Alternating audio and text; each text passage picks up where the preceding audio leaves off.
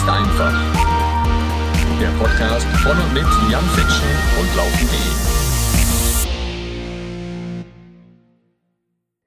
Und damit hallo und herzlich willkommen, liebe Freundinnen und Freunde des Laufsports. Heute, Leute, ja, Runners Nerd Talk mache ich hier regelmäßig. Diesmal wird es nicht nur Runners Nerd Talk, sondern auch Bikers Nerd Talk, Swimmers Nerd Talk, ne, und alles zusammen Nerd Talk und vor allem so richtig, richtig Abenteuer Nerd Talk. Denn derjenige, den ich heute hier zu Gast habe, der macht so abgefahrene Sachen, ja. Also ich behaupte ja immer, das, was ich so als Leistungssportler, als Hochleistungssportler gemacht habe, war schon einigermaßen bekloppt, ne? so mit 200 Wochenkilometer trainieren und überhaupt zweimal am Tag. Aber ihr wisst Bescheid, es geht immer noch verrückter. Und einer, der es auf die Spitze treibt, ja, indem er zum Beispiel einmal, ja, komplett das Panamerika Crossing mit dem Fahrrad macht, ja, von Alaska bis nach Feuerland in Rekordzeit, ja, ohne Begleitung oder, ne, Südamerika Nord-Süd-Durchquerung, Cape to Cape Überquerung, Durchquerung, alles mit dem Rad sauschnell, ohne eben großes Begleitfahrzeug und irgendwie ein Truck, wo er dann immer schön drin schlafen kann oder Wohnmobil, ne, sondern alleine mit dem ganzen Krempel hinten auf dem Rad oder im Rucksack. Total abgefahren, ja. Lauter so Sachen. Längste, schnellste, schnellste Radüberquerung, Raddurchquerung in Europa und auch in Eurasien.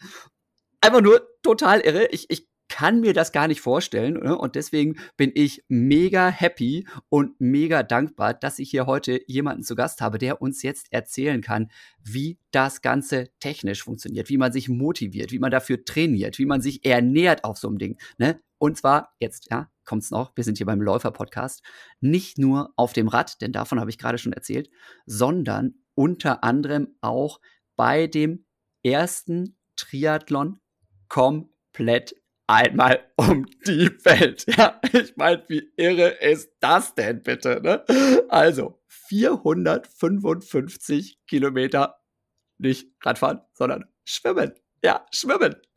21.000 Kilometer Radfahren und 5.000 oder mehr als 5.000 Kilometer laufen. Lieber Jonas Deichmann, grandios. Vielen, vielen Dank, dass du dir die Zeit nimmst. Du bist total bekloppt, oder? Darf ich das mal so sagen? Ja, ähm, hi zusammen. Ein bisschen lang, leben wir ja langweilig, wenn es keine bekloppten Leute gibt, oder? Irgendeiner, irgendeiner muss der Erste sein. Richtig, so kann man das sehen. Gute Begründung für das, was du da gerade machst. Einer muss ja der Erste sein. nee, ist, ist schon irre. Ich, ich habe das so einigermaßen richtig wiedergegeben. Also ganz den Überblick habe ich nicht, was, was du alles meinst, aber so im, im Groben und Ganzen passt das so, ja? Ja, passt schon, ja, passt schon. Ja. Und, und äh, also ich, ich, wie gesagt, rede jetzt natürlich immer viel von Sport hier.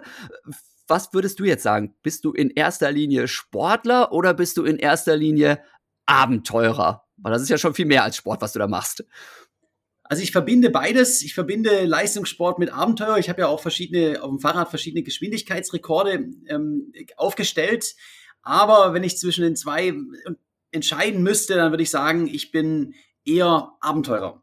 Ja. Einfach aus dem Grund, ähm, es fasziniert mich auch, mich zu pushen und auch körperlich an mein Limit zu gehen. Also da ist ein Leistungsgedanke dahinter, aber ich würde jetzt nie auf die Idee kommen, irgendwie einen 24-Stunden-Rekord im Kreis aufzustellen oder sowas, wo es dann wirklich nur um die Leistung geht, sondern es muss für mich den Abenteueraspekt haben. Es muss für mich irgendwie in die Wildnis, in exotische Länder gehen, ähm, die, die Erlebnisse. Das ist, was mich, was mich motiviert. Und äh, wenn es dazu noch äh, auch noch schwer ist und, ähm, und äh, mal so ans Limit geht, dann umso besser. okay, und 24 Stunden wäre dir wahrscheinlich auch viel zu kurz, ne, was du gerade gesagt hast. Also es müssten dann schon mindestens 24 Monate sein, wieder so ungefähr. Äh, ja, je länger, desto besser. Also muss man auch ganz klar sagen, ich bin auf die Ultra, Ultra, Ultra Langdistanz ähm, trainiert. Das heißt, jetzt sind wir hier beim Läufer-Podcast. Ähm, ich hätte auch in einem 24-Stunden-Rennen, da wäre ich schon vorne mit dabei wahrscheinlich, aber ich würde nicht gewinnen, weil ich einfach zu langsam bin. Ich mache ja nie Intervalltraining oder so Sachen. Ähm, meine Stärke, die kommt dann nach ein paar Tagen. Ja, genau. Meine Stärke kommt nach ein paar Tagen, um Gottes Willen. Allein diese Aussage schon. Da muss man erst mal ein paar Tage rennen, damit man richtig in Form kommt und richtig loslegt. Total irre. Also sehr, sehr geil. Ich habe natürlich mal so ein bisschen auf deiner Webseite gestöbert und mir da so ein paar, paar Filme auch rausgezogen, reingezogen, jetzt gerade äh, von, von deinem super, ultra, mega Triathlon jetzt. Ähm, aber damit hat das Ganze ja gar nicht angefangen, sondern du sagst ja selber, ähm, du bist eigentlich so von Natur aus eher mal Radfahrer, laufen tust du ganz passabel, schwimmen meintest du immer, findest du eigentlich ziemlich grottenschlecht bei dir. Trotzdem, naja, ich meine, 455 Kilometer ist ja auch schon mal eine Nummer. Die meisten würden da irgendwie nicht so weit kommen. Ähm, erzähl doch mal bitte so ein bisschen zum Hintergrund von dir. Also du hast ja eigentlich auch ganz normal studiert und sowas. Ist ja nicht so, dass du irgendwie seit zehn Jahren nur auf dem Rad sitzt oder so, ne? Ich habe in der, in der Jugend bin ich auch Radrennen gefahren. Also ich komme schon vom, vom Leistungssport, vom Fahrrad. Hab dann, äh, ich glaube, da war ich 17, wo ich aufgehört habe, um einfach dann auch mich aufs Studium zu konzentrieren und habe dann im Ausland studiert, äh, fünf Jahre und habe da einfach kein, kein Geld gehabt, aber viel Zeit, wollte die Welt sehen und bin dann einmal mit dem Fahrrad äh, um die Welt gefahren. Und da kam dann so der Traum.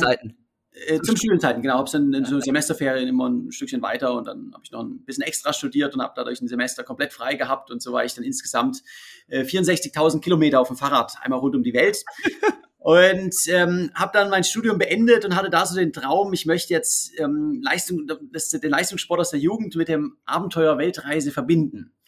Und ich bin damals, also komme vom Leistungssport auf dem Fahrrad, also ich bin schon immer ein sehr guter Radfahrer gewesen und äh, habe dann jetzt Laufen natürlich immer viel im Training gemacht, auch gerade ist, ist, wenn man arbeitet oder studiert und mal wenig Zeit hat, Laufen ist halt effizienter. Eine Stunde Laufen ist Training, eine Stunde Radeln muss, muss ich eigentlich nicht für los.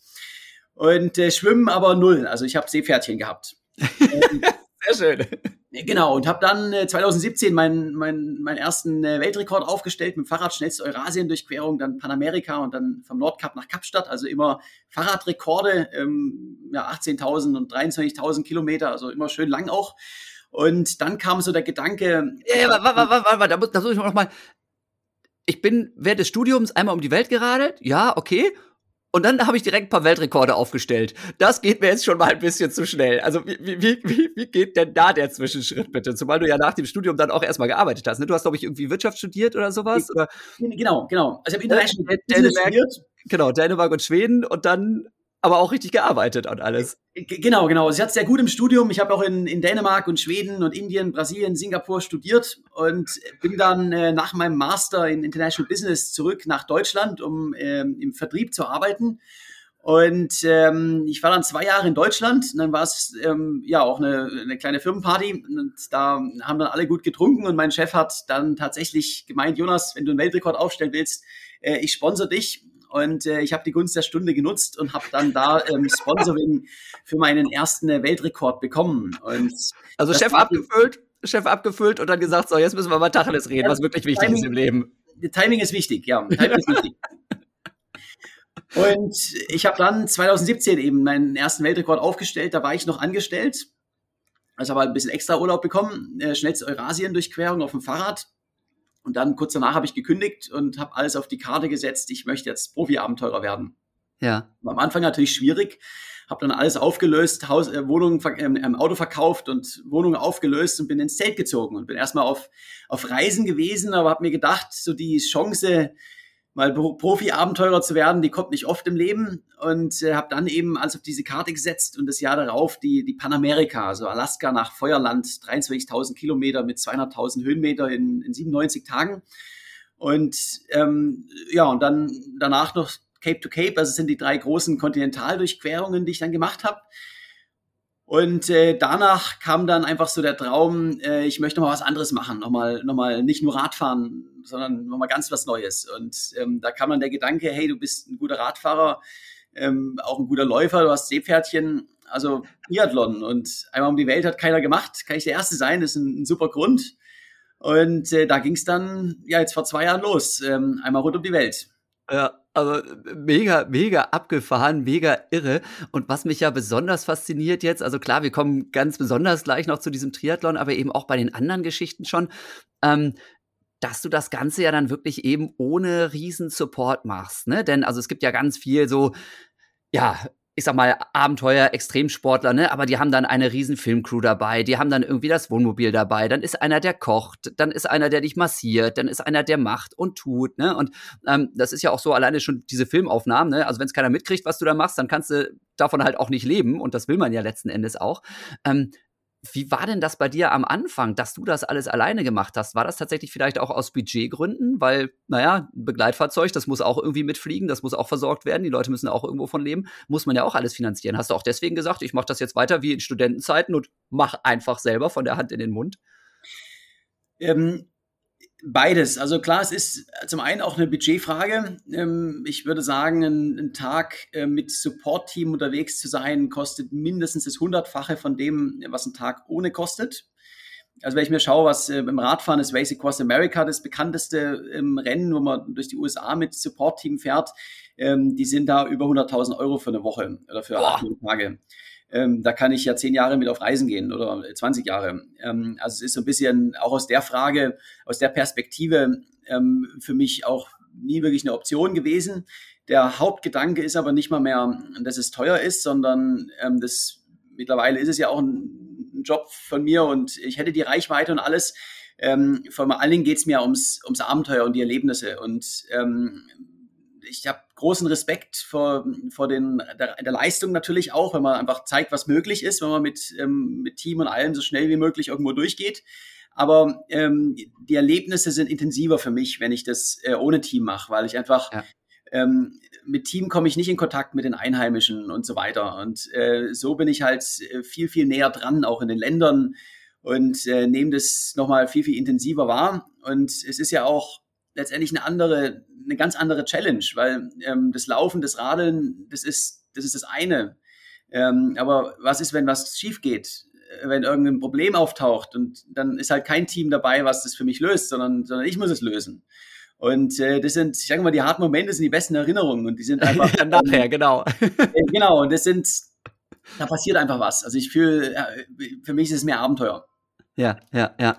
Okay, also hat sicherlich beides was für sich. Äh, also ich, ich finde diese Variante mit irgendwie äh, Support, ja, also klar, von der Intensität her würde ich auch sagen, ohne ist es auf jeden Fall krasser, ne? Aber Mann, Mann, Mann, so ein bisschen Sicherheit mal zu haben, ne? Und zu wissen, okay, da, da hat man direkt einen Ansprechpartner, das ist ja nicht so schlecht, ne? Aber okay, jeder, jeder wie er es mag, ne? Also schon, schon richtig heftig. So, okay, also diverse Radlangstreckenrekorde, verrückteste Touren quasi schon einfach, ja, so ein du hast relativ stark von 0 auf 100 hast du losgelegt mit den ersten Rekorden, aber dann hast du da eine Weile lang, sag ich mal, so deine Erfahrung gesammelt und hast dich weiter fortentwickelt, bis du gesagt hast, okay, es geht noch mal einen riesen Schritt weiter. Und das war dann dieses Triathlon-Ding. Das hast du auch, glaube ich, mit so einer Deutschland-Umrundung dann nochmal vorbereitet. Ne? Hast du so nicht gesagt, so jetzt ne, ähm, Schwimmen, Seepferdchen reicht, sondern hast zumindest nochmal gecheckt, ob es auch ein bisschen besser geht. Ja? Ja, also, also prinzipiell, ähm, wo ich die Idee hatte, das zu machen, ähm, bin ich mal einen Kilometer geschwommen, es hat funktioniert und wenn ich einen Kilometer schwimmen, kann ich auch, auch 460 schwimmen, dauert halt ein bisschen länger. Ähm, also da bin ich von vollkommen überzeugt. Ähm, am Ende geht es ums Durchhalten. Und da habe ich mich ein bisschen vorbereitet. Ich bin also so circa 20 Mal schwimmen gewesen und habe aber kein Techniktraining oder so gemacht, sondern einfach ein bisschen, äh, ein bisschen schwimmen und ein bisschen laufen. Und äh, habe dann als äh, ich habe ja so mir von von der Firma Ortlieb ähm, einem meiner Partner die haben mir so ein maßgeschneidertes äh, Floß gebaut was ich dann so mit einer Schnur um die Hüfte hinter mir herziehen konnte. Und da war meine meine ganze Ausrüstung drin und das ist ja jetzt also Swimpacking ist eine sehr junge Disziplin ich bin soweit ich das weiß zumindest der zweite weltweit gewesen der da mal eine längere Tour gemacht hat also da gibt's jetzt wenig Referenzwerte und ähm, also, um, um das nochmal zu erklären, Leute, ja, Swimpacking, das bedeutet halt wirklich, dass man eben seine komplette Ausrüstung die ganze Zeit mit sich transportiert. Ja, das könnt ihr euch beim Radfahren, glaube ich, noch vorstellen. Ne? Da gibt's halt irgendwie so eine Art Satteltasche und beim Laufen gibt's, ähm, ne, kann man, hast du gemacht, einen Wagen hinter sich herziehen oder notfalls einen Laufrucksack, wenn es nicht ganz so viel Ausrüstung ist. Aber beim Schwimmen ja, ein Zelt rein, Verpflegung rein, ein Schlafsack rein, vielleicht doch irgendwie nochmal ein Trainingsanzug für abends, ne? Man möchte ja nicht in Badehose die ganze Zeit übernachten das ist auch eine Hausnummer, ja. Und darum ging es dir dann. Genau, das ist was, ähm, gerade beim Schwimmen äh, gibt ja auch Langstreckenrekorde und so, die wurden praktisch ausschließlich äh, mit Begleitboot gemacht. Also, dass jemand schwimmt ohne Begleitboot, das man kann fast sagen, das gibt's nicht. Also es ist wirklich was, äh, wo ich ewig gesucht habe, aber es äh, gibt keine Infos, es gibt keine Referenzwerte oder irgendwas. Es gibt einen, der das vorher vor mir gemacht hat für eine längere Distanz. Und ähm, das wollte ich natürlich testen. Also habe ich dieses Floß bekommen und habe dann so als letzten ähm, Test gedacht, okay, bevor ich um die Welt einen Triathlon mache, machen wir einmal rund um Deutschland. Und dann bin ich äh, der Länge nach durch den Bodensee geschwommen. Das waren irgendwie circa 60 Kilometer. Äh, ich glaube in vier oder in fünf Tagen. Und eben auch mit dem Floß bin ich abends irgendwie ans Ufer geschwommen und es hat gut funktioniert. Und dann bin ich im Uhrzeigersinn rund um Deutschland äh, und die letzten 600 im Fahrrad und dann die letzten 600 Kilometer gerannt äh, zurück an den Bodensee. Und das war so der letzte Test hat alles gut geklappt. Ich habe danach so ein paar kleine Änderungen natürlich noch an der Ausrüstung gemacht.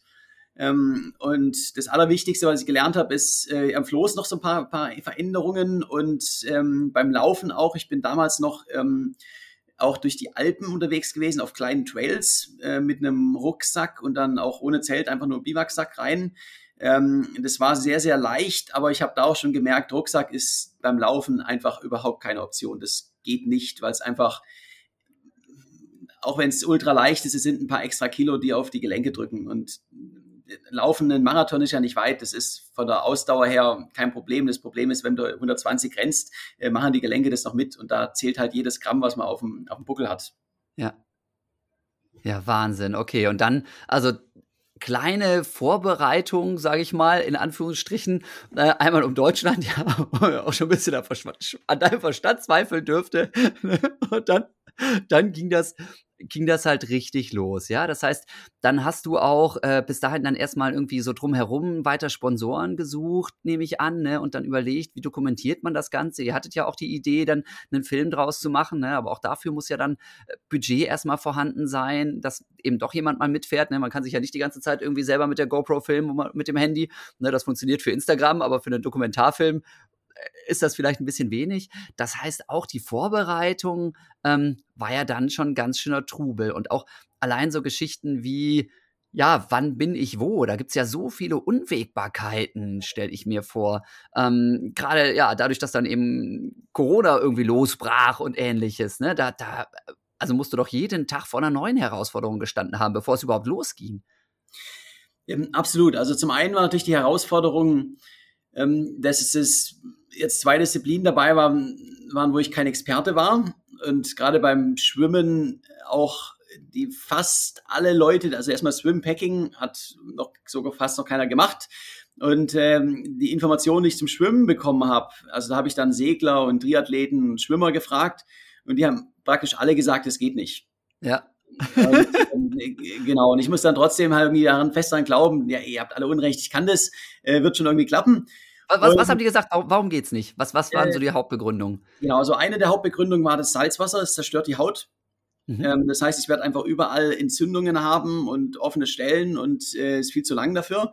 Ähm, da haben sie auch recht natürlich mit den Entzündungen und so weiter, aber man kann es ja aushalten und es geht. Und dann einfach die ganze Logistik dahinter mit ähm, ja, Strömungen und so weiter. Und ähm, Swimpacking ist so eine Disziplin, das übersteigt so ein bisschen auch die Vorstellungskraft bei vielen Leuten, weil es einfach nicht normal ist. Aber an sich ist es dasselbe, man muss es herunterbrechen in kleine Etappen. Und äh, ja, wenn ich durch den Bodensee Swimpacking machen kann, dann geht es ja auch durch die Adria.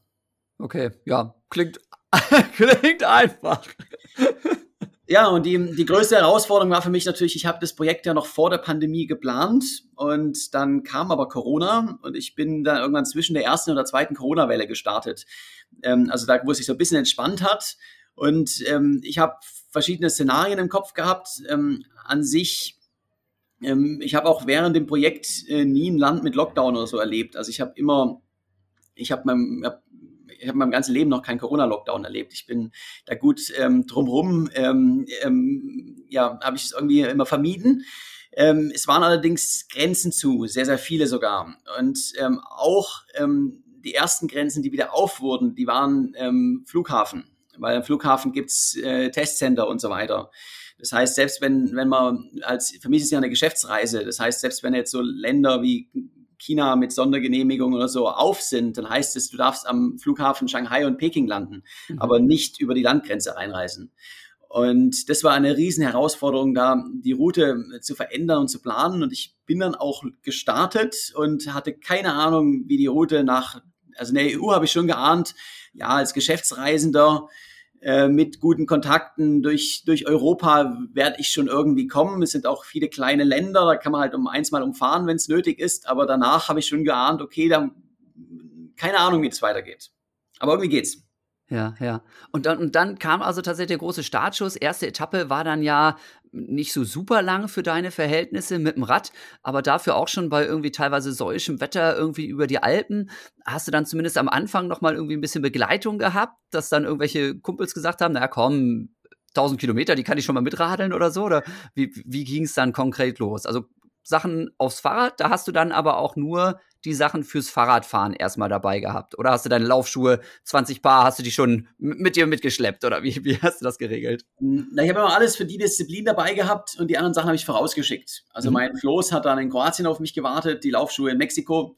Ähm, also habe ich aber ein bisschen Logistikplanung vorausgemacht. Und ich hatte zum Start ähm, natürlich, ja, ich habe irgendwie 20, 30 hier Mitfahrer und die sind dann schnell umgedreht irgendwann. mein Bruder ist die ersten zwei Tage mitgefahren und der, der Markus Weinberg ist ähm, eben mein äh, Filmemacher. Er ist ehemaliger Radprofi und macht heute so Dokumentarfilme. Und ähm, ich bin bei dem, ich bin ja 14 Monate unterwegs gewesen da war ich so circa 85 bis 90 Prozent der Zeit komplett alleine und habe dann mit, mit GoPro und Handy und Filme gefilmt, dokumentiert. Aber ähm, ab und an war eben immer mal ein paar Tage, wenn wir auch gewusst haben, okay, jetzt kommt irgendein Highlight, dann war meistens der Markus dabei. Äh, ist ja eben auch jetzt ein Spiegel-Bestseller-Buch, das, das Limit bin nur ich und der gleichnamige Dokumentarfilm, der jetzt in Kinos läuft, ist ja auch erschienen. Ja. Und da, da braucht man dann auch die spektakulären Bilder. Klar, ja, ja, ja. Okay, also am Anfang mit dem Rad los, ne, dann Richtung Kroatien. Ähm, da warst du dann schon ein paar Tage unterwegs. Dann hast du irgendwie, ja, dein Rad da in, in Koffer gepackt und dann weitergeschickt? Oder äh, ist das dann zurückgegangen und das neue Rad hat schon gewartet und du hast dann einfach stattdessen die Badehose angezogen? Oder wie stelle ich mir das vor? Oder erstmal vielleicht auch beim Radfahren. Du hattest ja wirklich nur so ein ganz kleines Säckchen hinterm Sattel und dann hast du noch einen Rucksack, glaube ich, auf beim Radfahren auch, ne? Äh, in Sibirien hatte ich noch einen Rucksack, weil einfach wegen der Kälte habe ich mehr Ausrüstung mhm. gebraucht. Ansonsten hatte ja. ich die, die, drei Taschen am Fahrrad, klassisches Bikepacking, also eine Satteltasche, eine Rahmentasche und eine Lenkertasche. Ja. Alles relativ minimalistisch. Und äh, ich bin dann in Kroatien angekommen, habe das Fahrrad dann mit der kroatischen Post nach Dubrovnik geschickt, ähm, wo ich einen Follower hatte, der, der ähm, das für mich aufbewahrt hat. Und bin dann eben in die Adria gesprungen. Geil. Also ein Follower, das heißt, das, das war ein Kollege, wusstest du, der, der ist irgendwie, den kennst du von Instagram oder sowas? Oder äh, YouTube oder was, was war das? Und sonst hm. persönlich kanntest du den aber nicht. Äh, persönlich kannte ich den nicht, aber wir hatten gemeinsame Bekannte, daher habe ich da auch Vertrauen gehabt. Okay, ja, ja, ja. Wahnsinn. Und, und alleine schon so Sachen wie Verpflegung und ähnliches. Ähm, hast du auch mal dann einfach im Hotel übernachtet und dir da irgendwie ein schönes Abendessen reingehauen? Oder hast du wirklich keine Ahnung, im, im, Supermarkt eingekauft oder an der Straße irgendwelche Wurzeln gesammelt oder wie, wie geht sowas? Ja, es hängt immer ein bisschen von der Disziplin ab. Ähm, insgesamt würde ich jetzt sagen, bei den 14 Monaten war ich vielleicht ein Drittel oder ein Viertel der Distanz der Strecke im, im Hotel und den Rest draußen oder auch mal bei Einheimischen übernachtet. Ähm, da hängt es darauf an, wo es welche Disziplin. Beim, beim Schwimmen war ich, glaube ich, ich glaube ich in 54 Tagen drei Hotelübernachtungen, sonst immer draußen irgendwo bivakiert, einfach weil man auch die Distanzen nicht hat. Ähm, äh, wenn man zehn Kilometer schwimmt, da kommt kein Hotel oder äh, passt auch, ja, und bin auch gerne draußen. Und äh, beim Laufen war das dann immer anders, in, weil in Mexiko ist es halt auch nicht ganz ungefährlich. Also man kann einfach auch nicht überall ähm, zelten, gerade wenn man in der Nähe von größeren Städten ist. Und äh, daher war es immer so ein bisschen, kommt auf an, wo ich bin. Und Verpflegung, ja. Ähm, ich liebe exotisches Essen und äh, ja, in andere Länder aus Essen kennenzulernen. Deshalb ähm, habe ich auch keinen Kocher dabei gehabt, sondern habe natürlich viel aus dem Supermarkt geholt und ähm, bin aber dann in Restaurants gegangen und habe auch da immer meine Sachen aufgeladen. Der, die Ausnahme hier war Kroatien, weil beim Schwimmen wieder, ich habe nicht die Distanz. Also wenn du da zehn Kilometer die, die Adriaküste lang schwimmst, dann kommt da meistens nicht jeden Tag ein Restaurant. Das heißt, ich bin dann so jeden zweiten Tag einfach in einen, in, in den Hafen geschwommen, dann da mit meinem aus dem Wasser gegangen, mit meinem Neoprenanzug an und meinem Floß in meinem Arm und so einer Tropfspur hinter mir, dann in den äh, einmal einkaufen und, und wieder zurück. Und ich konnte auch im Wasser essen. Also ich habe da so eine, ja, so eine Fischotter-Position entwickelt, wo ich mich so treiben lassen konnte mit dem Neoprenanzug, der der Auftrieb und konnte da ja. dann meine Schokoriegel und, und Sandwich und so essen. Geil. Da, da, da, hast du also Fischotter, hast du dann da in deinem Floßsack dann da ein bisschen rumgekramt, hast dann deinen Riegel rausgeholt, dann geknabbert und dabei dich dann irgendwie treiben lassen und dann, dann ging es weiter. Und alleine schon trinken, ich habe in irgendeinem Film gesehen, du hast dann da auch nur anderthalb Liter Wasser oder sowas sogar nur drin gehabt. Also äh, dann, dann, machst du zumindest häufiger dann Pausen oder wenn du da 10 Kilometer schwimmst. Du kannst ja nicht 10 Kilometer schwimmen mit anderthalb Liter Wasser, oder? Äh, ja, ich muss auch rationieren. Ich habe einfach wenig Platz gehabt am Floß. Ich habe auch oft Durst und Hunger gehabt. Ja. Und ähm, genau, deshalb ich hatte anderthalb Liter Wasser beim Floß dabei und bin dann, wenn ich irgendwie Häuser gesehen habe am Rand oder mal ein Boot vorbeigekommen ist, habe ich die mal gefragt und habe dann nachgefüllt. Wie haben die reagiert? Ist sehr, sehr lustig, weil ähm, das ist ja jetzt wirklich jemand, der mit einem Floß da vorbeischwimmt und die, die können alle Englisch oder Deutsch in Kroatien, ist touristisch an der Küste. Und erstmal, wenn er mit dem Floß kommt, das haben die so noch nie gesehen und fragen ja auch, ja, wo, sag mal, was machst denn du da? Wo geht's denn hin? So, ja, ich schwimme nach Dubrovnik. Ähm, sehr, sehr amüsante Reaktionen. Kann ich mir vorstellen. Ich glaube, da hast du bei einigen einen ziemlich bleibenden Eindruck hinterlassen. Haben die dann direkt gefragt, sag mal, wo, wo können wir das tracken, wo können wir das irgendwie nachvollziehen und, und mitverfolgen, was du hier weitermachst? Äh, teilweise ja, ja, teilweise. Es kam auch plötzlich irgendwie mal die Zeitung und so und das Fernsehen vorbei. Also es hat dann auch in äh, durchaus auch seine Wellen geschlagen in Kroatien. Ja, ja, ja, ey, total verrückt. Also äh, kommt da einer irgendwie angeschwommen und ich schipper da mit meinem Segelboot herum und mache gerade Urlaub und ja, ich bin übrigens einmal um die Welt oder erstmal zumindest nach Dubrovnik. ich glaube, da war schon so, hä? Muss ziemlich wild ausgesehen haben. Ja, okay. Aber dann beim Schwimmen und auch beim Radfahren hast du versucht, dann auch verschiedene äh, kürzere Etappen zu machen über den Tag oder hast du versucht, das Ding möglichst am Stück erstmal durchzuziehen, damit du dann eine längere Pause hast? Wie teilt man sowas auf? Ist ja auch mental eine, eine große ja. Frage. Also Schwimmen ist ein bisschen ein Sonderfall, weil also beim Radfahren, beim Laufen hast du natürlich auch ähm, mal Gegenwind, mal Rückenwind oder Hitze und so Sachen. Aber das sind alles Sachen, da kommst du gegen an. Also es macht mehr Spaß, ohne Gegenwind zu fahren, aber äh, ich komme trotzdem voran, wenn ich ihn habe. Schwimmen ist ein Sonderfall, weil wenn Wind aufkommt von vorne, dann schwimmt man auch nicht mehr mit Floß, sondern ja. man ist einfach auf der Stelle und kommt nicht gegen an. Und äh, genauso mit Strömung und so weiter. Das heißt, da haben immer so die Gezeiten auch ein bisschen eine Rolle gespielt und, und die Wettervorhersage. Ähm, ich bin einfach äh, mit Rückenwind oder ohne Wind ähm, einfach viel, viel schneller beim Schwimmen, als, als wenn es von vorne kommt, beziehungsweise es geht gar nicht vorwärts zu kommen. Da habe ich da immer so ein bisschen geplant, äh, auch was das angeht und habe einfach geschaut, dass ich jede freie Minute, wo die Bedingungen gut sind, auch im Wasser bin. Da gab es Tage, da musste ich auch bis mittags warten, bis ich schwimmen konnte und habe dann halt Gas gegeben und andere Tage war das Wetter gut und ich konnte einen Ganztag schwimmen. Das war immer so, ähm, man versucht so ein bisschen eine Routine reinzubekommen, aber ähm, man kann sich im, im Meer, das ist da lernt man sehr schnell, dass man sich dem Meer nicht widersetzen kann, sondern man muss auch ähm, schwimmen, wenn das Meer sagt, es geht. Ja, und also Navigation im Wasser, also beim Radfahren und beim Laufen kann ich es mir einigermaßen vorstellen, da hast du dann irgendwie Komoot, glaube ich, genutzt eben auch, ne, um da zu planen. Äh, wie machst du das beim Schwimmen? Sagst du einfach, okay, ne, auf der linken Seite muss das Ufer sein? Äh, oder, ich meine, da, das führt ja dazu, dass du auch riesige Umwege schwimmen musst, ne? Also wenn du einfach ein bisschen quer schwimmen könntest, wäre einfacher, aber ohne Sicht auf Land ist ja völlig unmöglich, oder? Ähm, ja, also äh, ich habe schon immer Land gesehen und äh, habe mit, mit Komoot auch navigiert, auch beim Schwimmen. Ähm, ich kann aber im Wasser natürlich nicht an mein Handy. Das heißt, ich bin immer, bevor ich ins Wasser gestiegen bin, habe ich kurz auf der App geguckt, wie ist die Route, habe mir das ein bisschen eingeprägt. Und ähm, normalerweise war das auch kein Problem. Komplex wurde es manchmal, wenn es so ganz viele kleine Inseln hatte. Und da war das dann einfach so merken, okay, du musst jetzt hier, hier durchschwimmen und hinter der Insel musst du dann links abbiegen und dann da wieder so rechts und so. Das ich habe mich einmal verschwommen, da habe ich so zwei extra Kilometer gemacht. Ich bin aber ein extrem guter Kartenleser und kann mich da geografisch sehr gut orientieren. Ähm, kommt davon, ist ja heute so eine Sache, wir, wir haben immer ein Smartphone dabei und ein Navigationsgerät. Also es gibt auch viele Leute, die, die können sich ähm, ohne Handy, finden sich in ihrer eigenen Stadt nicht mehr zurecht. Ähm, ja. Und ich bin sehr, sehr spät umgestiegen auf Navigationsgeräte. Also ich habe meine Weltumrundung noch mit klassischen Landkarten gemacht und ähm, ähm, ich liebe das auch. Also so ein bisschen da fühlt man sich noch ein bisschen mehr da drinne und äh, daher komme ich mit sowas sehr, sehr gut klar. Okay, selbst im Wasser, also das ist ja, Mann, Mann, Mann. Und dann, dann sch sch schwimmst du da 455 Kilometer und ein einziges Mal eine 2 Kilometer extra Runde. Und ansonsten keine großen Ausflüge, irgendwie aus Versehen mal in eine Flussmündung rein oder so, nix. Hat alles. Äh, genau, genau. Also ich habe äh, sonst eine, ein, also einmal eben zwei Kilometer verschwommen ja. und äh, sonst hat das mit dem Weg immer geklappt, ja. Wahnsinn, Wahnsinn. Also allein das kann ich mir schon überhaupt nicht vorstellen, dass das funktioniert. Denn also bei mir ist es auch oft so, wenn ich dann ja wirklich platt bin, wenn ich müde bin, dann fallen mir eben auch so Sachen wie Orientieren und irgendwie klar denken zunehmend schwerer. Aber das ist dann so automatisiert wahrscheinlich durch die anderen Touren. Ist dann so, ne? Funktioniert. Funktioniert, genau. Und man muss auch klar dazu sagen, ich bin ja nicht die ganze Zeit am Limit. Ja, okay, klar. Also, das da dann geht sowieso nicht. Immer und ähm, ich bin naja, alle paar Tage mal, wo es dann wirklich auch am, am Limit ist. Ja, ja, ja.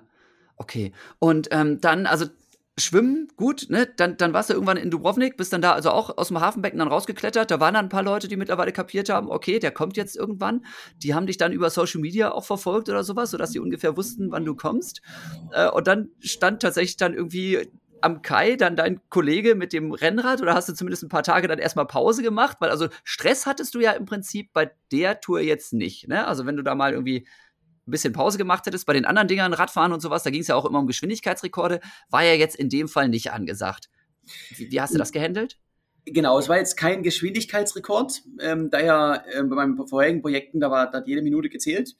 Dieses Mal nicht. Ähm, es war aber auch keine Bummeltour, einfach aus verschiedenen Gründen. Beim Schwimmen habe ich halt gewusst, ich bin, bin im, im, im Oktober auf die Schwimmstrecke gestartet und äh, bin dann im November angekommen. Und dann habe ich dann auch gemerkt, okay, das, das Meer wird jetzt auch nicht wärmer, die Gefahr von Stürmen steigt und so weiter.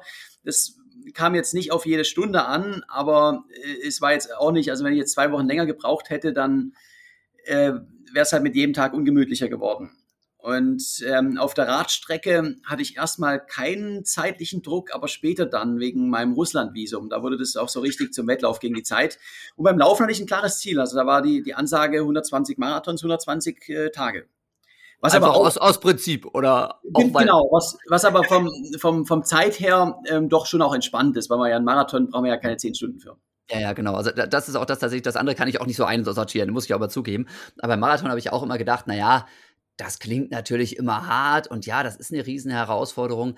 Aber wenn man das entsprechend trainiert und vielleicht doch sagt, ich habe da nicht den totalen Stress, ne, also ja, zehn Kilometer in der Stunde joggen oder ne, vielleicht sind es dann auch mal nur acht, ne, das, das kriegt man ja alles hin. Äh, ist natürlich auch nochmal ein anderer Schnack, ob man jetzt seine Ausrüstung mit sich schleppt oder eben, ja, das eben nicht machen muss.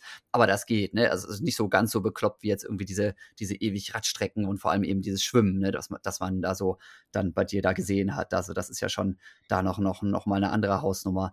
Ähm, da, da, merkt man mal so richtig, dass es hier ein Läufer-Podcast ist, weil das ist das erste Mal, dass ich das höre. Ähm, die meisten Leute sagen immer, was, 120 Marathons in, in 117 Tagen, ähm, total bekloppt, weil, weil viele Leute sich eben vorstellen, Marathon ist kann ich nicht. Dabei ein Marathon ist, ist nicht schwer und das kann jeder gesunde Mensch. Aber ja, so weit würde ich nicht gehen. Also das ist schon, ist schon, also je nachdem, wie man es macht und wie die Rahmenbedingungen auch sind. Ne? Also, genau, genau. Aber, aber normalerweise ähm, höre ich eigentlich immer so, ähm, ja, ähm, Schwimmen und dann vor allem das, das Marathonlaufen ist das, wo man sich so gar nicht vorstellen kann. Aber äh, schön, dass du das, dass du das anders siehst. Das stimmt ja auch vollkommen zu. Also alle drei Disziplinen sind ja muss es einfach einen Tag nach dem anderen ähm, herunterbrechen und machen und dann ist das alles, ähm, alles absolut machbar. Ja, also absolut machbar, sicherlich nicht für jeden, ne, ganz klar. Und äh, Marathon, keine Frage, in einem normalen Umfeld mit Familie und mit, mit Kindern und mit Arbeit und sowas, definitiv eine riesen Herausforderung. Aber wie gesagt, der, der Hintergrund bei mir ist ja eben auch, ne, ähm, ja, ich habe halt mit zehn Jahren mit, mit, dem Sport angefangen und am Anfang läufst halt irgendwie 50 Kilometer in der Woche und zum Schluss sind es halt auch mal 210, ne, und ja, 210 Kilometer in der Woche sind halt auch schon mal 30 am Tag, ne, und dann ist der Marathon pro Tag auch nicht mehr so weit entfernt und bei mir dann halt mit Durchschnittsgeschwindigkeiten damals mit vier Minuten auf den Kilometer so über diese 210 gerechnet. Da weiß man auch, wenn man stattdessen sechs Minuten rechnen würde, dann würde man auch wahrscheinlich jeden Tag einen Marathon laufen können. So, ne? Also nicht am Stück immer und überhaupt. Ne? Aber von daher kann ich mir das, wie gesagt, noch einigermaßen vorstellen. Wäre schlimm, wenn nicht, glaube ich, wenn man das jahrelang hauptberuflich gemacht hat. Aber natürlich dann eben auch das in Mexiko bei den Temperaturbedingungen und dann mit Höhenmetern und sowas, ne, das sind ja auch alles Sachen, die da noch mit reinspielen, ne, die, die einfach völlig abgefahren sind. Aber wir sind immer noch nicht beim Laufen, leider. Ne, du hast mir vorher gesagt, ja, du bist im Moment auch so ein bisschen im Stress, deswegen muss ich wieder aufpassen, dass wir trotzdem mal so ein bisschen weiterkommen auf deiner Welttournee. Aber ich will trotzdem noch mal, noch mal da bleiben, wo du sagst, okay, jetzt bist du also irgendwo aufs Fahrrad gestiegen, wieder in Dubrovnik, bist weitergeradelt und dann äh, funktionierte das auch alles wunderbar, bis dann eben tatsächlich russische Grenze, verdammt, ich komme einfach nicht rein wegen Corona. Und dann bist du einfach just for fun da noch ein bisschen weiter rumgeradelt und hast da ein bisschen Sightseeing-Radtouren gemacht, statt dich auszuruhen. das ist ja schon wieder so eine absurde Idee. Ähm, ja, ich wollte ursprünglich über die Türkei und dann Iran, Pakistan, Indien, Südostasien radeln, aber die Grenzen waren halt alle zu und ich habe dann sofort entschieden, okay, die einzige Möglichkeit ist Russland, weil es einfach ein Land, was so groß ist, ähm, wenn ich da reinkomme, ist der Weg am Pazifik frei. Also es ist halt nur eine Sondergenehmigung, eine Grenze und, und nicht äh, fünf, sechs Stück. Und ähm, ich habe dann aber kein Russland-Visum bekommen, weil die Grenze auch zu war. Und habe dann sieben Wochen gewartet und bin oh. dann gewesen. Also für mich mental auch extrem schwierig, damit umzugehen, dass ich jetzt mal feststecke. Ja. Aber, aber jammern hilft ja nichts außer negativer Energie. Das heißt, ähm, auch mal akzeptieren und schauen, was kann ich machen, um meine Situation zu verbessern wie komme ich meinem Ziel ein bisschen näher? Und habe dann mit viel, viel Vitamin B doch ein Sportvisum bekommen vom Olympischen Komitee und auch eine Sondereinreisegenehmigung, um, um die Landgrenze zu überqueren. Und bin dann ja zurückgeradelt über, über Osteuropa und die Ukraine und ähm, habe dann da nochmal gewartet, bis auch mein Pass ankam mit dem Visum und dann ging es auf nach Russland. Okay. War Weg am Pazifik frei. Ja, ja. Das heißt, das hat tatsächlich, das finde ich jetzt auch wieder spannend, äh, über den Olympischen Sportbund hat das dann funktioniert mit dem Visum. Ähm, manchmal hat man ja das Gefühl, was Sportfunktionäre nicht so richtig begreifen können, weil es eben was völlig anderes ist, das wird auch nicht so richtig wahrgenommen und akzeptiert. Das war schon so, dass auch richtig Sportverbände und sowas gesagt haben, okay, das ist echt geil und das wollen wir unterstützen. Da haben sich auch Leute für dich dann ein bisschen ins Zeug gelegt.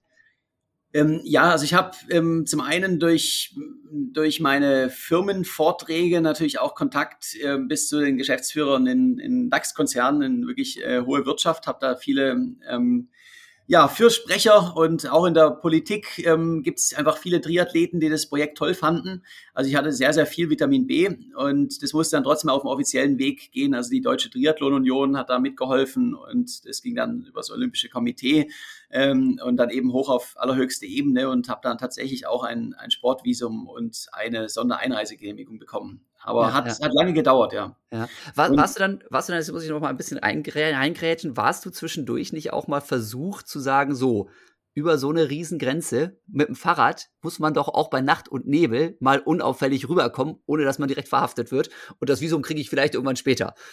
War da die Versuchung da? Ähm, also den Gedanken hatte ich natürlich, äh, der wurde mir auch öfters auf Social Media vorgeschlagen, aber es ja. ist eine ganz dumme Idee, weil das kann man in einem Nachbarland von der EU machen. Mhm. Also wenn ich jetzt mal sage, ich komme aus der, ich komme aus dem Iran und muss durch die Türkei durch äh, nach Griechenland, dann geht es, weil in der Türkei werde ich nicht kontrolliert und danach bin ich in einem EU-Land, wo ich dann sowieso nicht mehr kontrolliert werde. Aber äh, wenn ich nach Russland über die grüne Grenze wäre, also zum einen äh, Russland, äh, da kommt man unter Umständen sehr lange ins Gefängnis, wenn man das macht. Die verstehen da keinen Spaß. Und was würde ich denn dann machen, wenn ich am Pazifik ankomme?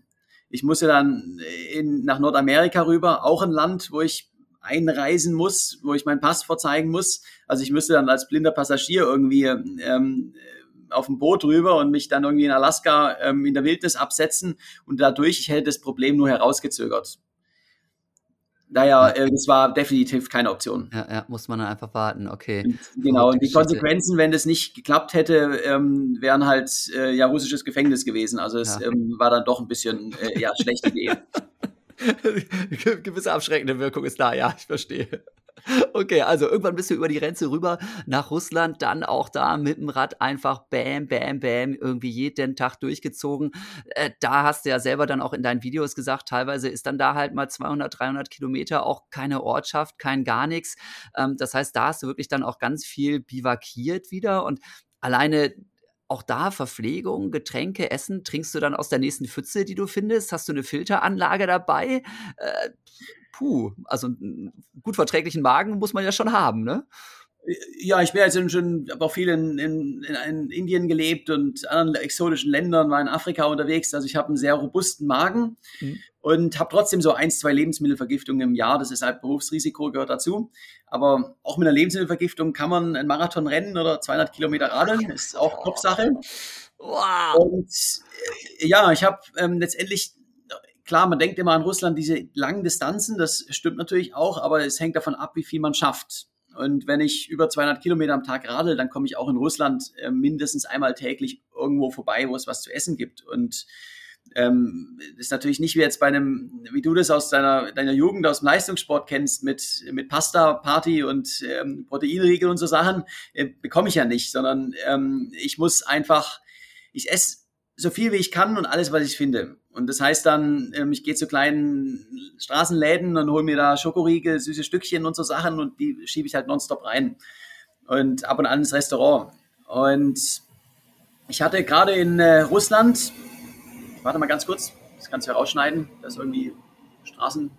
Ja, geht einer mit dem Staubsauger vorbei hier. äh, genau, ich müsste irgendwie Straßenputz, äh, genau, genau. Also, ähm, dann machen wir nochmal hier los. Ähm, du kannst ja kurz markieren, wo wir waren. Ich lasse es einfach drin. Das gehört dazu. Das ist hier live. Okay, also, ne, der Jonas, genau. Jonas, Jonas, sitzt nämlich hier gerade in seinem Hotel, weil er eben im Moment auf großer Vortragsreise auch ist. Ne? Und äh, deswegen, also komplett irgendwie unterwegs in ganz Deutschland von einem äh, Hotel zum nächsten, von einem Ort zum nächsten, weiß wahrscheinlich morgens gar nicht mehr, wo er aufwacht. Und zwischendurch findet er, wir nehmen hier auf. Jetzt ist jetzt kurz vor neun Uhr morgens. Ja, also so früh habe ich auch noch den Podcast aufgenommen. zwischendurch nehmen wir den Podcast auf. Allein das finde ich schon total geil. Deswegen, also, ne, wenn da ein bisschen Getöse herrscht zwischendurch, Leute, das ist ist echt hier, ja. Wir sitzen nicht irgendwo in einem Studio steril, ne, sondern so läuft das hier. Direkt Action. So, also, genau, okay. Der, der Straßenkehrer ist, glaube ich, auch schon vorbei. ähm, genau, was ich sagen wollte, ähm, ich habe noch so einen Geheimtipp gehabt für Sibirien, weil in, in Russland mit der Kälte, ich bin ja im russischen Winter unterwegs gewesen, also es ist ein bisschen frisch gewesen ab und an. Und da habe ich immer ein großes Stück Butter dabei gehabt und habe dann da immer ein Stückchen abgeschnitten morgens und habe es in meinen Kaffee reingeschmolzen. So einfach extra Fettreserven. Und im Notfall kann man auch mal an der Butter nagen. Ähm, ist lecker. Lecker, aber, aber hilft. Ja, ja, ja, Hauptsache Energie, ne? Und äh, klar, Fett ist natürlich super Energieträger dann, aber ah, so ganz genau möchte man dann doch nicht drüber nachdenken. Okay, also geil, Leute. Äh, vielleicht, ne, ich sag das mal gleich an dieser Stelle, ne? Ich habe so viele Fragen, ja, und ich weiß, ihr habt auch so viele Fragen, wenn ihr jetzt hier gerade zuhört, ne? Und ihr sagt auch, Jan, sag doch mal, wie ist denn das, wie ist denn das, wie ist denn das? Fragt den Jonas das mal. Ich habe ja auch eine Riesenliste, aber ich kriege das nicht hin. Vielleicht frage ich den einfach, wenn es bei ihm irgendwann mal ein bisschen ruhiger wird und dann machen wir noch mal eine zweite Folge, ne? Denn wir müssen jetzt mal zusehen, dass wir durch Sibirien durchkommen, ne? Und allein da jetzt irgendwie bei minus 20 Grad zu, zu zelten und an der Butter zu nagen morgens zum Frühstück. Absurd, ja, absurd. Könnte man wahrscheinlich drei Stunden 30 Stunden, 300 Stunden drüber reden. Ne, aber nehmen wir mal an, du bist also einigermaßen gut durchgekommen bis an die Küste und dann ja auch nicht in Flieger und rüber, sondern es war zumindest die Idee, ich weiß nicht, ob es geklappt hat, du bist auch noch mit einem Segelboot dann übers Meer? Das war der Plan. Ich habe das ja vor der Pandemie geplant und wollte ja. die Weltumrundung CO2-neutral machen. Also ich wollte genau. mit dem Segelboot über die Ozeane per Anhalter. Aber, per Anhalter auch noch. Genau, genau. Aber jetzt waren alle, alle Grenzen zu. Also ich konnte auch nicht nach Korea, Japan, China, Taiwan. Ich habe eine Direktverbindung gebraucht. Und ja. im Winter ist der Pazifik zugefroren. Das heißt, die Segelboote sind im Süden. Und jetzt konnten man die Seegrenzen zu. Also es gab einfach kein Segelboot. Ich habe dann Plan B war ein Frachtschiff, habe dann auch Kontakt bekommen bis zum Geschäftsführer von einer der weltweit größten Reedereien. Und äh, der dann gemeint, Jonas, ich würde dich gerne mitnehmen, aber, aber selbst ich darf nicht an Bord, weil einfach ähm, ein Corona-Fall an Bord, dann wird das Schiff für zwei Wochen lahmgelegt. Das kostet dann einen ja, zwei- bis dreistelligen Millionenbetrag. Und äh, mir wurde klar, ich werde fliegen müssen. Und ah, okay. äh, bin dann eben im Flugzeug rüber, aber nicht wie geplant in die USA. Also ich wollte ja von San Francisco nach New York rennen aber die haben mich auch nicht reingelassen, weil ich bei meinem letzten Projekt ja im Iran und im Sudan war. Also ich bin da auf so einer Art Terrorliste und äh, muss erstmal zur Sicherheitsfreigabe in eine amerikanische Botschaft und die waren halt Corona-bedingt alle zu. Also nicht, nicht, ja. nicht, nicht weil du da Corona einschleppst, sondern weil du in diesen Ländern warst, ja, du, du hättest genau. ja in einem Terrorcamp sein können da. Ganz genau, ganz genau. Ach du ja. Jemine, okay, und, ja. Und ähm, ich hätte zwar, also ich, ich kann auch in der Zukunft wieder in die USA, aber ich muss halt so ein, ja, ein Interview, wo sie mich fragen, hey, was hast du im Sudan gemacht, äh, beantworten und die Botschaften waren geschlossen, also ich konnte das Interview nicht machen. Ja. Und Plan B war Kanada, aber die haben mich auch nicht reingelassen, das war dann mal Corona-bedingt. Und ähm, der letzte, das einzige Land, was mich reingelassen hat, war Mexiko. Und das wurde dann das, das beste Abenteuer meines Lebens. Geil. Also meine, meine, meine eine Schwägerin ist Mexikanerin und mein Bruder ist da gerade mit ihr zusammen und den Kindern im Urlaub. Ne? Von daher habe ich natürlich mich auch da sehr drüber gefreut, dass du nun ausgerechnet durch Mexiko gerannt bist ne? und da mit Sombreros teilweise da beglückt wurdest, ne? wenn du da irgendwie durch die Gegend gerannt bist. Auch sehr, sehr geile Bilder wieder. Gut, aber auch da äh, waren ja dann wahrscheinlich klimatisch jetzt andere Bedingungen, als du dir vorgenommen hattest. Du musstest ja auch da dann jetzt deine Ausrüstung erstmal wieder irgendwie hinkriegen. Also, oder war, war die schon in den USA oder konntest du die dann noch nach Mexiko umschicken und hatte auch wieder ein Follower auf dich gewartet? Oder äh, also allein die Logistik da wieder. Wahnsinn. Ähm, ja, ich habe ähm, so einen Laufanhänger gehabt, der kam aus den USA und da ist immer der Zoll natürlich so ein Problem. Aber ich habe äh, irgendwie drei, vier Wochen vorher habe ich einen, ähm, einen, Podcast gemacht, einen Podcast gemacht mit einem mexikanischen Triathleten, der in Tijuana lebt und in San Diego arbeitet. Und äh, der hat also jeden Tag die Grenze überquert. Und ich habe ihm dann den, den, den, den Anhänger nach San Diego geschickt und er hat ihn mir mit rübergebracht. Und ähm, die, die Laufschuhe habe ich da auch hinschicken lassen. Ich habe ja elf Paar Schuhe verlaufen in den vier Monaten. Und das hat dann alles in Tijuana auf mich gewartet. Ja. Geil. Kommt mal da an. Und dann, ja, dann, dann, dann, steigst du aus dem Flieger und hast wahrscheinlich dann auch nicht so super viel sowieso Gepäck dabei, weil wo, wo hättest du es auch hernehmen sollen nach deiner Radtour? Ich bin mit ja? Handgepäck geflogen, ja. Genau. Geil. Und wo wollen Sie hin? Ja, einmal um die Welt. Ich habe hier so meine kleine Kulturbeutel dabei. Das muss reichen, weil ich muss es ja alles schleppen. Schon ziemlich lässig. Okay, also dann, dann, kommst du also irgendwie in Mexiko an mit deinem, deinem Handgepäck, fängst dann an, irgendwie deinen dein, äh, Wagen zusammenzuschrauben. Die Schuhe hast du dann ja vorher auch in deinem ganzen Leben noch nie angehabt. Ne? Also man sagt ja immer, liebe Leute, wenn ihr Marathon laufen wollt, der größte Fehler ist, äh, neue Schuhe anzuziehen, weil das gibt sofort Blasen oder sowas. Ja, äh, gilt für dich nicht. Ne? Du hast einfach keine andere Chance. Du musst halt reinschlüpfen und hoffen, dass dir die passen. Waren das zumindest Modelle, die du schon kanntest, oder hast du irgendwas genommen, was es dann da halt gerade gab oder dein Kumpel dir mitgebracht hat. Ja, es war dasselbe Modell, was ich schon beim Deutschland-Triathlon gelaufen bin. Also das Modell habe ich gewusst, das, das passt, aber waren natürlich neue Schuhe. Aber ich muss auch sagen, ich bin, habe bei den 120 Marathons äh, nur eine einzige kleine Blase gehabt und die war dann am nächsten Tag auch wieder weg. Keine schwarzen Zehennägel, gar nichts. Äh, nichts, nee ah, das gibt's doch nicht. Ich mache einmal einen 25er schon, habe ich schwarze Zehennägel. Kann denn das sein hier? ist ja irre. Vielleicht auch eine Sache der Gewohnheit, keine Ahnung. Aber, aber tatsächlich, jetzt sagst du gerade noch mal, ein Modell, das heißt, äh, du hast, was hast du, elf oder zwölf Paar Schuhe hast du durchgeknallt, aber alles mhm. das gleiche Modell, du hast nie gewechselt. Elf Paar Schuhe, ja, elf Paar Schuhe, immer dasselbe Modell. Okay, ach, ist ja auch lustig, da hätte ich jetzt auch gedacht, um da irgendwie nicht so total die Füße dran zu gewöhnen, dass man da vielleicht irgendwie mal wechselt, zu müssen zwischen zwei, drei Paar oder Nix, alles das gleiche Ding und wahrscheinlich auch ein ganz normaler Straßenlaufschuh dann, ne? nicht irgendein so Trail-Ding, ne? weil allein dadurch, dass du diesen Karren geschleppt hast, bist ja nur auf Asphalt wahrscheinlich unterwegs gewesen mhm. oder vielleicht mal Schotter. Genau, also ich konnte, habe es mal ausprobiert, aber Schotterlaufen geht, das ist, macht keinen Spaß, weil der, der Anhänger, der hat keine, der hat keine Dämpfung. Das heißt, ähm, bei glatten, flachen Asphalt rollt es ganz gut. Mhm. Aber wenn es ruppig wird, dann hüpft er halt immer so, ist extrem unangenehm und einfach so, man hat keinen Laufrhythmus mehr. Und berghochlaufen, ja. klar, also ich bin ja auch über die Sierra Madre gerannt, da ging es noch 2800 Meter hoch. Das merkt man dann schon, wenn man da so halt 15, 16 Kilo hinter sich herzieht. Ja, ja, ja, okay. Und den Wagen kanntest du aber vorher. Also mit dem bist du vorher auch schon mal unterwegs gewesen mit so einem Modell, oder war das auch was Neues? Der war auch ganz neu, ja. Aber das, das Modell kanntest du oder also das ähm, mit diesem Gurt und sowas? Hab, ja, ja, das kann, hab, aber ich habe es vorher noch nie getestet, weil es nicht rechtzeitig ankam wegen Zoll. Oh Gott. Ähm, daher ich bin noch nie vorher mit dem gelaufen. Oh Mann, oh Mann. Ja, da muss man schon einigermaßen ähm, ja Optimist sein, definitiv und vor allem äh, natürlich auch sehr flexibel sein, wenn irgendwie mal was nicht funktioniert. Ne? Äh, ja, äh, so Sachen wie äh, jetzt Ausrüstung. In dem Wagen, okay, ne? Was, was hattest du dabei? Da hattest du dann wieder irgendwie einen leichten Schlafsack wahrscheinlich dabei, ein kleines Zelt, ein bisschen, bisschen Ernährung. Ähm, alleine schon, was ich immer feststelle, ja, sobald ich irgendwie weiß, ich will ein bisschen was für Instagram machen oder sowas, ich habe ja eine riesen Ausrüstung dabei. Dann habe ich mein Handy, dann habe ich natürlich irgendwie eine Powerbank, dann habe ich natürlich noch mal irgendwie eine, eine also in deinem Fall eine, eine, GoPro oder sowas dabei. Plus, ich weiß nicht, hattest du auch noch ein, ein Tablet oder ein Laptop oder wie, wie, was, was war da irgendwie so an, an Zeug? Ja, eine Elektronik, also mein, mein Handy, eine GoPro, so ein Selfie-Stick, ein Charger, eine Powerbank und das war's dann auch schon. Also ähm, da bin ich relativ minimalistisch unterwegs. Ja, und dann hast du aber überall, wo du angehalten hast, erstmal eine Steckdose gesucht oder hast du dann irgendwelche Leute gefragt, die an der Straße geparkt haben, hier, ich muss sowieso eine halbe Stunde Mittagsschlaf machen, könnt ihr in der Zeit mal mein Handy aufladen? Genau, das ist auch der, der Hauptgrund, warum ich keinen Kocher dabei hatte. Ähm, ich bin in Restaurants gegangen und habe dann da immer, ähm, wenn ich gegessen habe, schnell alles aufgeladen. Ja. Ehrlich. Ja, aber klar, ne, das, sind, das sind so Probleme, die hatten die Abenteurer vor, vor 100 Jahren dann vielleicht noch nicht. Ne? Aber heutzutage, Strom muss man einfach haben. Also ja, ja aber, aber es war gerade beim, beim Laufen weniger ein Problem als beim Radeln, weil ja. ähm, Radeln bin ich halt acht bis zehn Stunden am Tag unterwegs. Und da ist dann einfach nicht mehr so viel Zeit, um aufzuladen. Ja. Ähm, ja. Laufen und ich habe noch ein, noch ein Wahoo zum Laden, ich habe noch, eine, noch ein Licht. Beim Laufen ist es ja eigentlich nur das Handy. Ja, ja, ja. Irgendeine Solarzelle oder sowas hast du noch ähm, mitgeschleppt oder so? Nee, war nicht nötig, weil ähm, okay. ich bin ja im Marathon einfach in fünf, sechs Stunden fertig und dann ja. kann ich die, die Sache noch aufladen.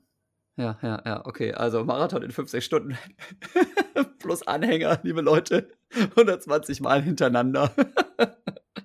Auch da wieder haben wir mal so ein bisschen rausgekitzelt.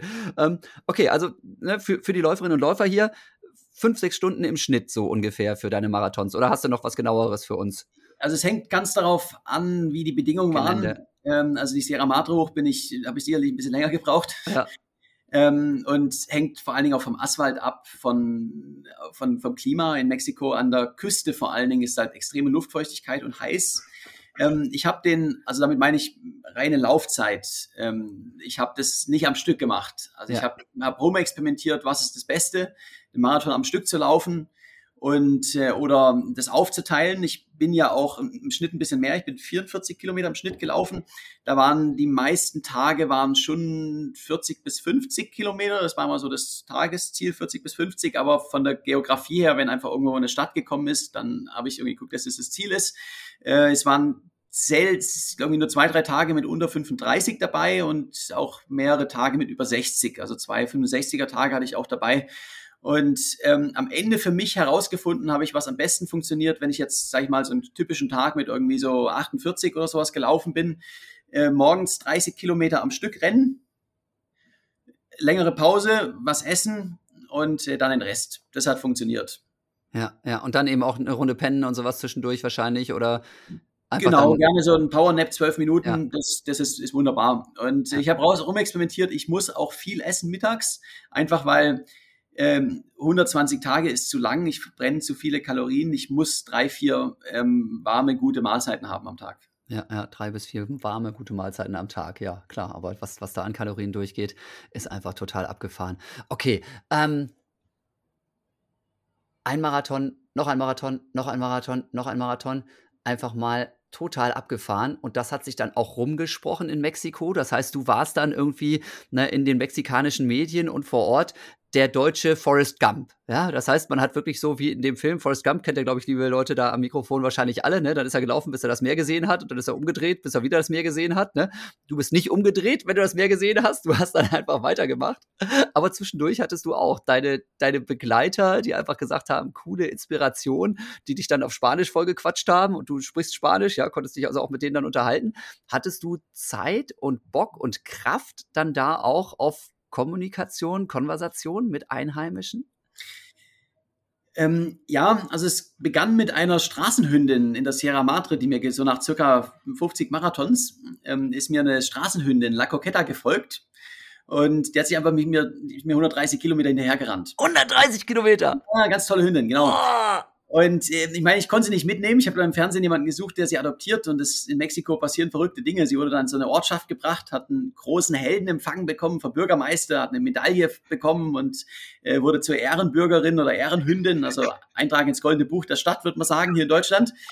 Und dann kam das nationale Fernsehen, hat über sie berichtet und sie wurde dann zu Mexikos berühmtester Hündin. Und am nächsten Tag war ich eben dann auch Titelseite auf so ziemlich allen mexikanischen Zeitungen und im Fernsehen und überall als der deutsche Forrest Gump. Und dann wurde das so ein Selbstläufer, weil dann ähm, aus ganz Mexiko Leute angereist sind, also wirklich vom vom 8-Jährigen bis zum 80-Jährigen. Jeder wollte ein bisschen mitlaufen und habe dann Polizeieskorte bekommen und äh, die sind ja teilweise auch mit Maschinenpistole in der Hand neben mir hergerannt und habe in jeder Ortschaft einen Großempfang bekommen, dann vom Bürgermeister, Gouverneure, Senatoren, Drogenkartelle, einfach so jeder, der was zu sagen hat in Mexiko. und, ähm, das wurde teilweise live im Fernsehen übertragen, mein Lauf. Also es wurde so ein richtiger, richtiger Volkslauf. Und das war natürlich auf der einen Seite unglaublich schön und auch motivierend, so die Begeisterung zu spüren von den Leuten, aber es gab auch natürlich Tage, da war es mir dann einfach nur zu viel, wo ich, das müsst ihr vorstellen, ich habe, ähm, ich bin ja in Mexiko so bekannt wie, wie, wie ein Manuel Neuer hier in Deutschland. Also ich werde werd einfach überall erkannt. Und ja. ähm, habe dann teilweise Tage gehabt, wo ich, die haben morgens vom Hotel oder vom Zelt gewartet. Ähm, dann bin ich losgerannt mit ähm, ja, über den Tag verteilt ein paar hundert Leuten hinter mir und Eskorte und Sirene und Musik und Mariachi-Bands am Straßenrand und so weiter und komme dann nach 50 Kilometern erschöpft in der Stadt an, will eigentlich was essen und schlafen und da ist dann sind halt nochmal 2000 Leute und Fiesta. und äh, Programm, genau. Und äh, das wurde mir dann auch ein bisschen viel am Ende. Ja, ja, ja. Und vor allem so diese Kontraste. Ne? Auf der anderen Seite hast du Sibirien irgendwie tagelang, wochenlang niemanden wahrscheinlich, höchstens mal an der Tankstelle irgendwie zwei, drei Zufallsbekanntschaften. Und in Mexiko rennst du dann da durch so eine Dauerparty. Ne? Und also, wie gesagt, ich kenne die Mexikaner ja zumindest so ganz, ganz bisschen. die sind schon da sehr lebensfreudig, so wie man sich das auch vorstellt. Hast, hast, du dich dann auch hauptsächlich von Tequila und Tacos und Nachos dann da äh, ernährt, ja? Also genau, also sehr viel Tacos vor allen Dingen und, und Schokoriegel ja. und so Sachen. Also ich habe auch äh, mexikanisches Essen ist auch sehr sehr lecker. Habe auch ein paar ja. exotische Sachen gegessen, also Skorpion und und Würmer und, und so Sachen. Und ähm, ja, Tequila, ähm, ich habe natürlich auch Einladungen zu Tequila und Mezcal mhm. bekommen, dann auch ja. so Tastings. Also so Mezcal ist auch so ein Agavenschnaps. Mhm. Und äh, so als Leistungssportler oder Profi-Abenteurer ähm, zu Tequila-Tastings, also da sage ich einfach niemals nein. Ähm, das ist einfach äh, eine zu gute Gelegenheit, gehört auch dazu. Und ähm, ich kenne, also ich sage mal, wenn ich einen Tequila am Abend trinke, dann habe ich am nächsten Tag vielleicht fünf Prozent weniger körperliche Leistungsfähigkeit, aber ich gewinne ja 20% an Motivation. gute Einstellung.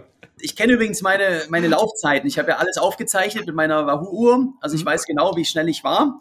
Und da gibt es jetzt keine wissenschaftliche Studie dazu, aber ich bin rein statistisch gesehen nach einem Mescal-Tasting, also so zwei, drei Mescal am Abend, im nächsten Tag ein bisschen schneller gewesen. Ah, okay, Leute, wenn das nicht Mut macht, dann weiß ich es auch nicht. Hervorragend. Und natürlich beste Werbung für die, äh, die, die mexikanische Getränkeindustrie. Ist übrigens, Leute, muss ich, an der, muss ich an der Stelle auch nochmal sagen, ne, für alle, die sich da nicht so auskennen, Leute, ne, das, was man normalerweise hier, ne, ihr kennt diese Flaschen mit dem Hut, ne, das ist nicht wirklich Tequila, ja. Das ist also wirklich ein Teufelszeug, das kann man nicht trinken, ne. Wenn man da in Mexiko, ne, also ne, damals von meinem Schwiegerpapa, ne, und jetzt was mein Bruder so mitbringt, das, was da an Tequila und an Mezcal ne, auf den Tisch kommt, das ist was ganz anderes, als man es bei uns normalerweise trinkt. Ne, deswegen, wenn der Jonas hier begeistert davon erzählt, dann liegt das daran, das ist, ne, kriegt man normalerweise bei uns nicht. Und dann schmeckt das auch richtig gut. Und dann muss man nicht mit Zitrone und Salz und schnell runterschlucken und uh, das Gesicht verziehen. Sondern das ist ein anderer Schnack. So, okay, wir wollten aber gar nicht so viel über Sauferei hier erzählen, ne, sondern du hast nicht so Ewigkeiten Zeit. Deswegen, okay, Laufen durch Mexiko hat auch funktioniert. Du bist nicht geklaut worden, dich haben keine Drogenbarone gekidnappt, sondern die Leute haben dich gefeiert. Es war ein geiles Ding. So, dann bist du wieder ans Meer gekommen, ne? Und dann auch Segelboot war auch wieder nicht drin, nehme ich an, sondern dann in Flieger und weiter geht's und dann nach Portugal. Äh, genau, ich bin dann nach 117 Tagen in Cancun angekommen und bin dann von da aus rüber nach, nach Lissabon und hatte nochmal 4000 Kilometer auf dem Fahrrad dann durch, durch Westeuropa zurück äh, nach Deutschland. Das ist ziemlich einfach, wenn man gerade durch Mexiko gerannt ist, äh, durch zivilisierte Europa zu radeln. Und ich bin dann im November letzten Jahres, also nach 14 Monaten, wieder in, in, in Deutschland, in München angekommen. Ja, und dann warst du einfach völlig erschöpft erstmal? Oder hast du gesagt, oh, ich hätte auch noch drei Monate weitermachen können, jetzt bin ich so im Tritt drin und das gehört einfach zur Tagesroutine und ist alles normal? Genau, also der Körper passt sich an, ich war fokussiert, ich war in meinem Rhythmus, also mir ging es wunderbar, ich hätte auch noch, noch gut weitermachen können. Ähm, die Erschöpfung, die kommt dann ähm, später. Und das Interessante ist, das war bei allen meinen Projekten so, die Erschöpfung kommt nicht, wenn ich ins Ziel komme, sondern die kommt, wenn auch der Kopf sagt, okay, jetzt darf sich erholen. Ich hatte nach meiner Ankunft erstmal so einen Medienmarathon, war irgendwie in 18 Talkshows und Buch kam raus und alles. Und ähm, bis dann kurz vor Weihnachten die letzte Talkshow vorbei war und ich bin dann Weihnachten zur Familie in die Schweiz, dann noch mal eine Woche Urlaub zu machen. Und dann kommt die Erschöpfung und die, und die Müdigkeit. Ich werd, bin dann sofort krank geworden und habe dann wirklich mal so zwei Wochen, wo gar nichts geht und auch schon so drei, vier Monate, wo einfach im Körper so eine ziemliche Müdigkeit drin steckt. Und äh, dann ist auch wieder alles gut.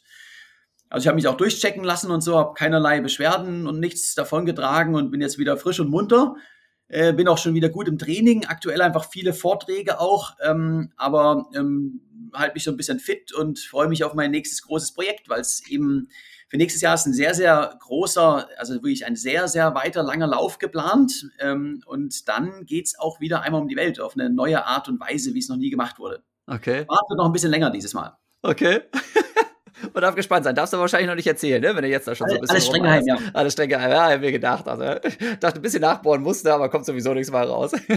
okay, mega geil. Ja, also wie gesagt, ne, ich, ich würde gerne noch ganz, ganz viele Fragen stellen. Ne? Auf meiner, meiner Liste steht hier noch einiges drauf, aber ähm, Sag uns doch erst noch mal, wenn man dich jetzt mal live erleben möchte, wie funktioniert das? Also klar, ne, dein Buch ist jetzt draußen, ja, äh, das Limit bin nur ich, ja. Dann den Film, den gibt's in jedem Kino oder man kann, glaube ich, so ein bisschen gucken auf deiner Webseite, wo der läuft. Ne? Also jetzt nicht in jedem Cineplex, nehme ich an, dafür ist es ein bisschen zu sehr speziell.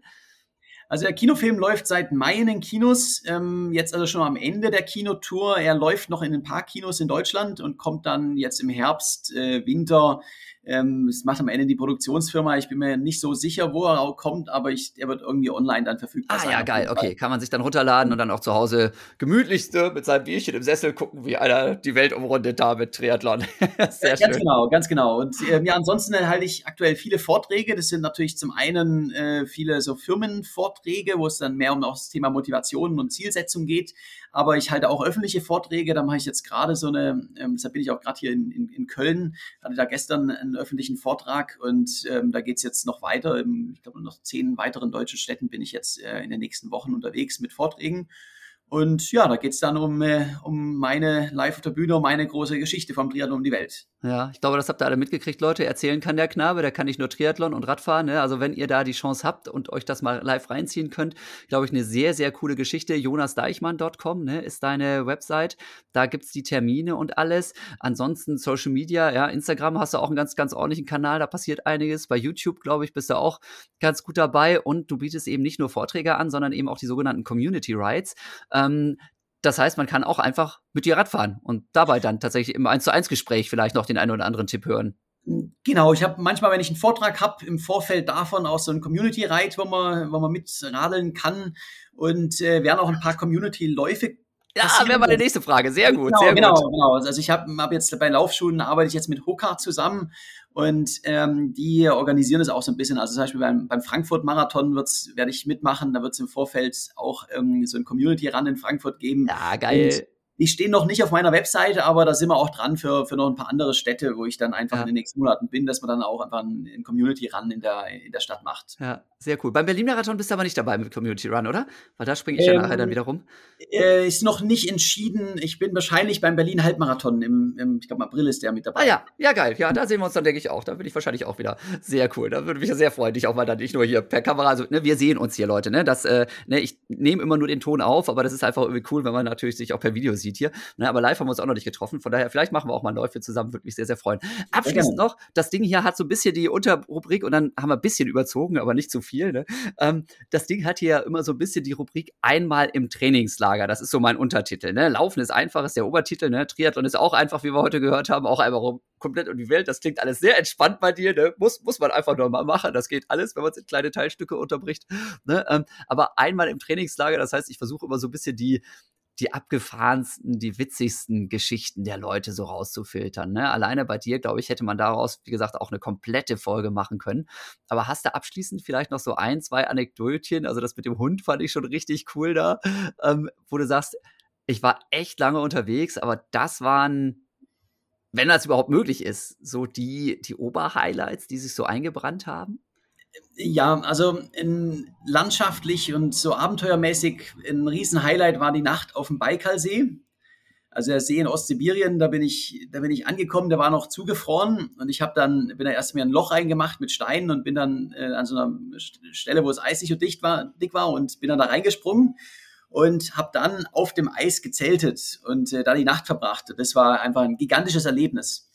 Das äh, Verrückteste allerdings ist dann auch in Mexiko passiert, wo ich dann immer bekannter wurde. Ich habe dann meine Polizeieskorte bekommen und äh, die wurde dann auch immer größer und größer. Ich, die Mexikaner übertreiben gerne. Ich hatte, wo ich dann durch, durch Leon und durch Mexiko-Stadt gerannt bin, also so riesige Millionenstädte, habe ich mal gezählt. Ich hatte einmal äh, neun Polizei-Pickups hinter mir und ein gepanzertes Fahrzeug von der Nationalgarde mit Maschinengewehr oben drauf. Und ich hatte elf Motorräder von der Polizei, die sind mit Blaulicht und Sirene vor mir hergefahren und die haben die achtspurige Stadtautobahn für mich abgesperrt. Also ich habe einen Service, da träumt unser Bundeskanzler davon.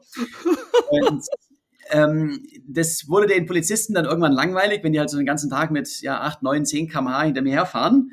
Dann kam einer auf die Idee, ähm, er läuft jetzt mit. Und die dürfen aber im Dienst ihre Waffe nicht zurücklassen. Also er ist dann mit Maschinenpistole im Anschlag neben mir hergerannt. Und das Video davon, das ging viral. Und äh, von da an war ich dann der, der inoffizielle Ausbilder der mexikanischen Polizei, weil die sind dann alle mitgerannt. Und ich habe dann so die letzten Wochen immer teilweise ganze Polizeikompanien gehabt, die da mit Maschinengewehr oder Maschinenpistole im Anschlag neben mir hergelaufen sind. Und, und, und Kampfstiefeln und allem, oder was? Die haben ja dann auch keine Laufschuhe an. Volles, volles Programm, ja. Das war, also ich war gut beschützt. Ja, geil. Und die mexikanische Polizei ist jetzt fit wie Sau. Sensationell. Oh Mann, ey. So, so, dein, dein Buch ist ja vor allem bisher, wenn ich es richtig verstanden habe, eher ein Bildband. Schreibst du diese Anekdoten und sowas, die da passieren, schreibst du die auch auf, dass du auch mal einfach da, dass da nichts verschütt geht? Weil das wäre, glaube ich, echt schade. Auf jeden Fall. Also ich sende jeden Abend immer, mein Vater macht meine, meine, meine Website und mein, mein Tagebuch und ich sende ihm jeden Abend immer so eine, eine WhatsApp-Sprachnachricht. Ach, geil. Äh, genau, und er macht es dann und äh, da geht dann auch nichts verloren, ja. Okay, super, super, super cool, klasse. okay, ja, dann an dieser Stelle, ich, ich weiß wirklich, du hast super viel zu tun und äh, ich äh, traue mich dann einfach nicht noch weiter zu bohren und noch, noch weiter zu fragen, weil es dann auch dann irgendwann ein bisschen unhöflich wird, auch wenn ich total begeistert bin und hier ziemlich euphorisch bin. ne? Also vielen, vielen vielen, vielen herzlichen Dank für deine Zeit, für diesen geilen Podcast. Nochmal eine ganz andere Nummer hier. Mega, mega cool. Bin super gespannt, was da weiter bei dir noch so abgeht auch. Und ähm, ja, wünsche dir natürlich viel Erfolg auch mit deinen Vorträgen. Ne? Ihr habt es gehört, Leute, auch Firmenvorträge und sowas. Ich glaube, im Moment bist du ziemlich voll, ne? Also mit Buchungsanfragen ist ein bisschen schwierig. Aber grundsätzlich, man kann sich ja mal erkundigen, ne? wenn man irgendwie da einen Redner mal sucht für irgendein Event. Äh, genau, kriegt man mal irgendwie hin und äh, auf meiner Website steht äh, die E-Mail-Adresse und alles, also kann man sich gerne melden. Ja, ja, also total irre Leute, ne? Community Run, Community Ride, Vorträge, Film, alles bietet der Knabe hier an, ne? Podcast ist natürlich das Oberhighlight hier, ne? Das Beste habt ihr jetzt eigentlich schon, aber ich könnte mir vorstellen, dass die anderen Sachen auch ganz gut sind. Von daher, liebe Zuhörerinnen, liebe Zuhörer, schön, dass ihr dabei wart, ja? Guckt unbedingt mal vorbei, was der Jonas so treibt, was der so macht, ne? Wir wünschen euch natürlich, ne, dass ihr einfach weiter viel Spaß beim Training habt, vielleicht noch, äh, ja, das ein oder andere Grinsen jetzt auf dem Gesicht Sicht habt, wenn ihr darüber nachdenkt, wie motivierend Tequila und Mezcal sein kann für das nächste Workout. Ne? Äh, könnt ihr euch überlegen, ob ihr das in euren Trainingsplan einbaut oder nicht. Ich habe mit Sicherheit sehr, sehr viel gelernt heute und ich frage ja, nachher auf jeden Fall nochmal und nagel den für eine zweite Folge fest hier, aber Stern verrate ich jetzt noch nicht. Ne? Nicht, dass er direkt sagt, geht nicht. Das ist immer blöd, wenn man sowas live im Podcast kommt, so eine Absage, sonst kann man es nicht mehr so gut untertauchen lassen.